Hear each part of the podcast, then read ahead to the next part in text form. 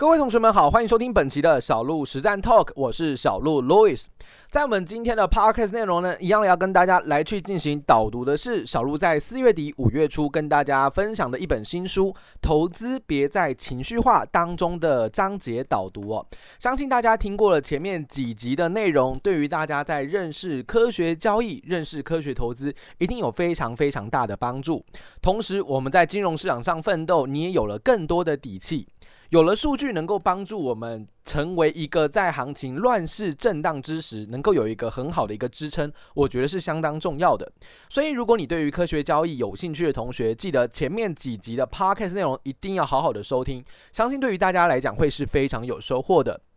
而我们今天的 podcast 内容呢，一样要来导读的是第六个章节，让投资成为理想生活当中的基石。首先，在第一个章节里面，小鹿跟大家分享到了一个还蛮重要的一个心法观念，那就是别怕亏损，赚回来比较重要。其实，在当时在分享这一段内容的时候，我常常去思考一件事情，就是我们很多时候学习了一个新的交易方法，学习了一个新的投资策略，但是我们常常又用短视近利的逻辑来去思考这个策略的优劣。举个例子来说，不知道大家有没有这样的一个印印象跟经验哦？你可能花费了可能是学费，或者是花费一段的时间去学习了某种的交易策略。那好不容易学完策略之后呢，信心满满的到了金融市场上面去做战斗，结果没想到第一笔交易就呈现一个亏损的状况。那么你还有信心继续使用这一支策略吗？一开始你可能还会觉得有点信心，对不对？因为反正才亏损一笔嘛，又不是亏损个好多笔了，所以你可能会再给他一次机会。那如果发生了第二笔的亏损，第三笔的连续亏损，那你怎么办？你真的有办法继续应对它吗？实际上，更多的交易者是在这个环节就把这一支交易策略给放弃掉了。可是这时候，我们很容易陷入所谓的见树不见林的一个逻辑，那就是或许短线上这支策略它没有什么利润可图，它没有什么利润可期，但是长期来讲，它就是一个能够赚钱的策略。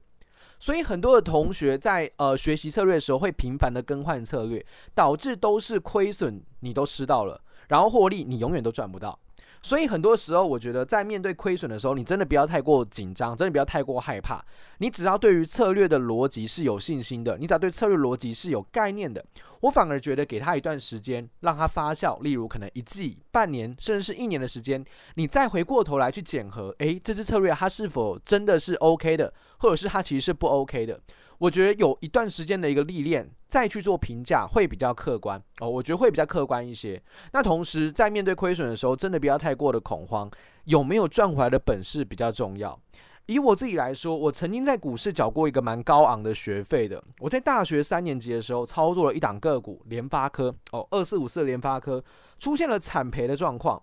在当时，其实，嗯，对于我来说，它是一个很重要的一个打击，它也给我上了一堂重要的课程。其实当时候在做操作的时候，没有任何的资金控管的逻辑，那金额也比较大哦。大家应该都知道，这个联发科是几百块钱的股票，当时我投入进去的资金几乎就是把本金 all in 进去了，所以这档个股的一个波动就严重影响了我整体的账户报酬，所以。一开始的时候，当然行情不如预期，会有点小慌张，对不对？但是会觉得，诶，才百分之五、百分之十啊，好像也没什么好怕的。直到后续慢慢的亏损扩大到百分之二十、百分之二十五，我真的很慌张，因为整个账户的资金就在那个地方，所以实际的金额就让我失去了理性判断行情的一个依据。我现在只有一个想法，完蛋了，好恐慌，我想要赶快逃离，我想赶快逃离。那这次最后的结果是什么？大幅的亏损出场。我还记得那时候我按下平仓键的时候，真的是在电脑桌前面久久不能回神。我真的是很惊讶，没想到股市可以赔这么多。那其实现在回过头来看，我还蛮感谢当时的一个亏损经验的，因为那堂课我觉得这样这个学费缴的值得，因为它让我去理解到不要根据所谓的消息面的主观哦去判断进出场。当时为什么不愿意止损？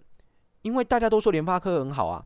每个人都说联发科很棒，它有很好的展望等等的，也就是那个时候才会让我完全的丧失所谓的风险控制的逻辑。所以那这堂课程说真的，嗯，虽然是亏钱的，但是我觉得还蛮感恩的。哦，因为让我自己有这样的经验去经历到，原来不能这样子做。所以我觉得年轻人在市场上吃亏真的很正常啊。然后因为我们的经验不足，我们的策略不完善，我们对市场理解也不深，所以在这种背景之下，我一直都觉得被市场教训一下很正常，缴点学费也无妨。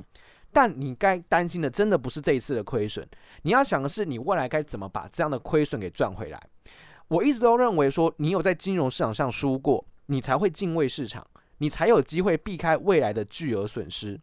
在刚开始做金融交易的时候，小路只有十三万块的本金。其实对于一个大学生来说，他不是算一个很小的钱。但是等你出社会，你就会发现，它真的是一笔很小很小的金额。所以在当时，其实本金很小的状况下，疯狂的在市场上做交易，学习经验，我觉得是缴学费最低的方法。总比你未来有了个一两百万、两三百万的资金哦，再去市场上缴学费，一定会缴得更多哦，一定会缴得更多。所以我觉得在新手时期去碰碰撞撞，我觉得都很不错的，我觉得都很不错的，至少学个经验哦，对市场有一些敬畏之心，这个对于你的未来来讲，一定是很有帮助的。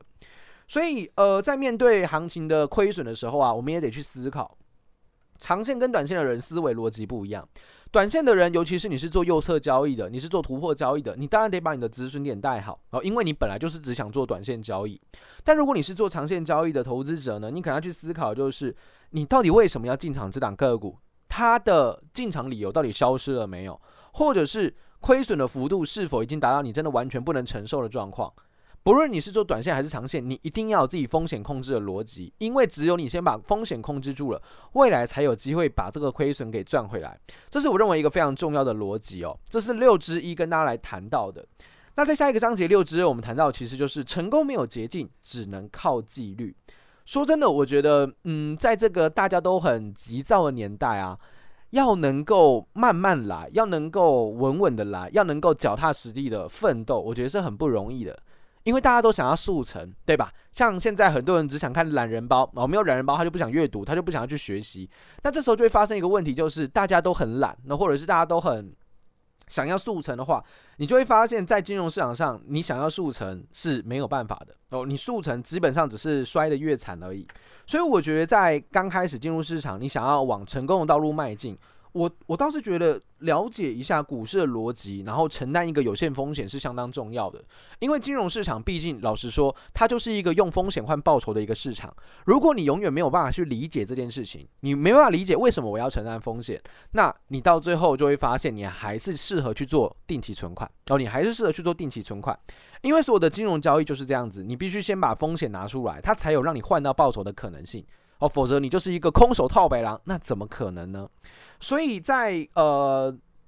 控制风险这件事情，或者是承担风险这件事情，我一直都强调叫做承担有限的风险，你才能够赚取潜在的报酬。所以有一个关键字叫有限的风险哦，也就是你需必须先把你来市场上最多可以赔多少，先把它想清楚。你可以承受百分之十，可以承受百分之二十，那这个就是你的底线。基于这样的底线，你去做交易，你会更有底气，因为你知道你最惨会发生什么事。所以我给大家几个建议哦。第一个，没有停损点的订单不要进场哦。当你今天进入到市场上中，你把你的部位埋进去了，你不知道该怎么设置止损点，或者是你没有设置止损点的话，那最糟的状况就是赔光啊！最糟的状况就是赔光。所以一定要留意这件事，没有停损点订单不要进场。第二。一定要遵守自己的操作规划。很多时候，常常看到很多的交易者花了一大堆的时间呐，做基本面、技术面、筹码面的分析，结果最后真正到了市场上的行情震荡的阶段，哇，这个马上又回到主观交易，又开始找消息面哦，又开始。凭借自己的主观来做交易哦，所以请尊重自己花时间做出来的规划，否则你如果到最后一定要用这样子情绪化的交易来做买卖的话，我一律建议，那你干脆不要花时间做规划哦，因为你的规划也是没有太大意义的。所以一定要尊重自己的规划，我觉得这是尊重自己一个最基本的底线哦。那第三个则是设想一下最糟的状况啊，把最糟状况想清楚，你才有机会真的活下来，继续做战斗。六之二跟大家来谈到，就是在对于风险的部分的一个想法哦。那六之三呢，我们就来聊聊 Z 世代投资有三件事情，我觉得一定要先做好。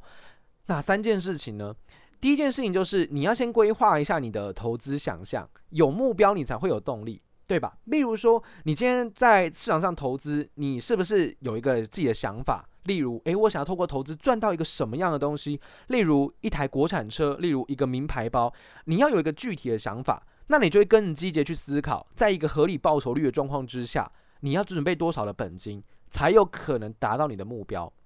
很多人进入市场的时候，就会有一个很贪婪的心态，就是哇，我就是越赚赚越多越好。当然是这样子，可是你有可能因为为了所谓的赚越多越好而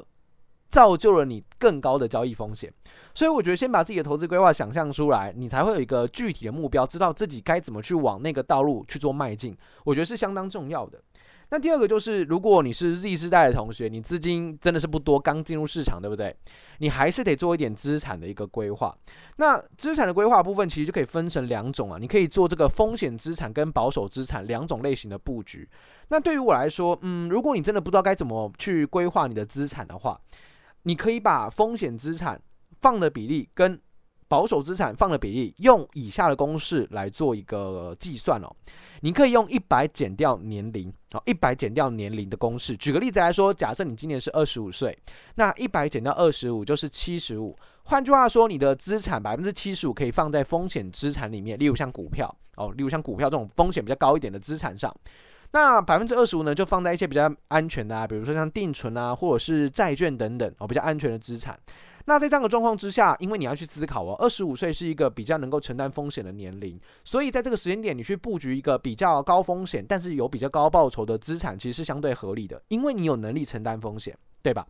可是如果你今天年龄来到了五十岁，一百减五十。百分之五十的资产放风险资产，百分之五十是放在保守资产，你就会发现这样子会更加安全。因为你来到五十岁的时候，你风险承担能力只会越来越小，哦，只会越来越小。所以根据这个公式去动态调整自己的资产配置，我觉得是还不错的哦，一个参考哦。那第三件事情就是，如果你今天对于一个商呃商品是不熟悉的，那你可以做适量的投资就好。像在这几年很夯的一个资产，新兴的资产叫加密货币，我想不呃或多或少大家都有接触哦。那不论是加密货币或者是 NFT 等等这些基于区块链技术所衍生出来的金融资产，你想要去投资它，你觉得它非常的有潜力，那我认为像这样的一个东西，就是你可以去酌量的投资，除非你真的很了解哦，除非你真的很了解，否则你只是想跟风的话，用小小的部位，可能百分之一、百分之五、百分之十这样的概念去做投资就可以了。行情上涨的时候，你其实也可以吃到相对的一个获利啊。但是如果发生不如预期的状况，你的亏损也是极小的，就是因为不了解，所以我觉得真的想参与的话，还是承担小额的风险哦，小额的部位去做哦，我觉得是比较好的。那最后就跟大家来谈到，就是真的学会投资理财，你才能够真正的去享受到一个自由。因为我想大家，嗯，或多或少都会觉得说，人生好像不能只有上班，我们还需要去想办法赚到足额足够的这个，嗯，生活水平的金额哦，所需的一个支出之后，我们可以好好的享受一个自由的人生。